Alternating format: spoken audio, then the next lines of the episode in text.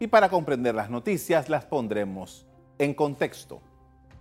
Acompáñenos por los próximos minutos, hablaremos de la zona libre de Colón y sus retos en el complicado camino que le señalan sus mercados tradicionales, de las nuevas restricciones arancelarias impuestas por Colombia, del mercado cubano y las decisiones migratorias tomadas por la actual administración. Hace poco menos de un mes fue ratificado el director de la zona libre de Colón, Giovanni Ferrari. En su comparecencia en la Asamblea, el funcionario pidió el apoyo de diversas entidades estatales para que promuevan internacionalmente a la zona libre y lograr su reactivación. La nueva administración de la zona libre se enfoca ahora en atraer compradores y retomar el camino para incentivarlos. Pero la tarea no es fácil este centro de negocios viene padeciendo una aguda crisis económica debido en parte a que su principal mercado, que era Venezuela, se fue al suelo y Colombia emprendió una serie de restricciones que han llegado a dirimirse en la Organización Mundial del Comercio. El 6 de agosto pasado, Colombia puso en vigencia un decreto que establece un arancel del 38% a las importaciones de varios productos. El arancel anterior era del 15%. La nueva tasa se aplica para las confecciones cuando el precio declarado sea inferior o igual a 20 dólares. Representantes de Panamá se han reunido con las autoridades colombianas.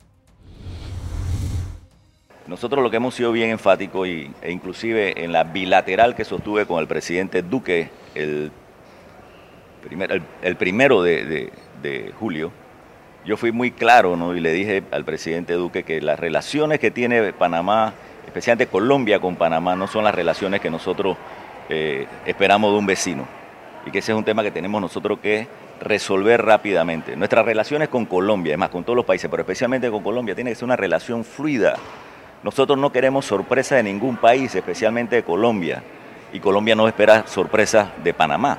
Entonces, cuando tú comienzas este tema de comenzar a elevar aranceles, eh, también te está exponiendo a que exista una, una medida también, por ejemplo, de retorsión. Nosotros no queremos hacer eso. E inclusive yo le he dicho al, y le mandé el mensaje al presidente Duque, yo estoy dispuesto a reunirme con el presidente Duque en el lugar que él quiera, el día y la hora que él quiera. Y lo dije, si quiere en la montaña, en el centro de la montaña, yo no tengo ningún problema. La diferencia en el flujo comercial entre Panamá y Colombia es abismal, según cifras del gobierno colombiano durante el primer semestre de este año, las exportaciones a Panamá llegaron a 1.367 millones de dólares, mientras que durante todo el año 2018 la inversión de Panamá en Colombia llegó a 1.176 millones de dólares. En 2012, Colombia empezó a aplicar aranceles del 10% a los calzados y textiles procedentes de la zona libre de Colón. En 2016, la OMC falló a favor de Panamá, obligando a Colombia a suspender el arancel. Colombia eliminó esa tasa, pero aprobó medidas que endurecen los controles aduaneros. Panamá apeló, pero la OMC indicó que Colombia sí había cumplido con la resolución anterior.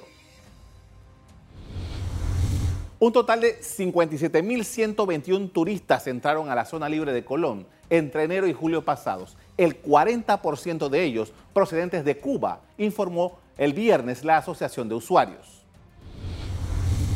Panamá aprobó en octubre de 2018 la tarjeta de turismo para que ciudadanos cubanos sin visado estampado y con, con carnet de cuenta, cuentapropistas y certificado de artesanos pudieran entrar y permanecer en el país hasta por 30 días para hacer compras no obstante, el mecanismo fue suspendido temporalmente el pasado 24 de julio por el gobierno actual, mientras proceden a revisar los procedimientos de entrada al país de los nacionales cubanos.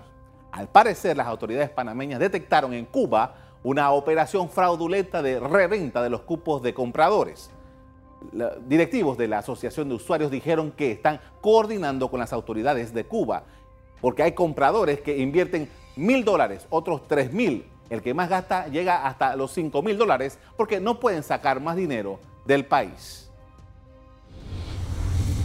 El primer trimestre del año fue negativo para la zona libre de Colón, debido en parte al conflicto comercial entre China y los Estados Unidos.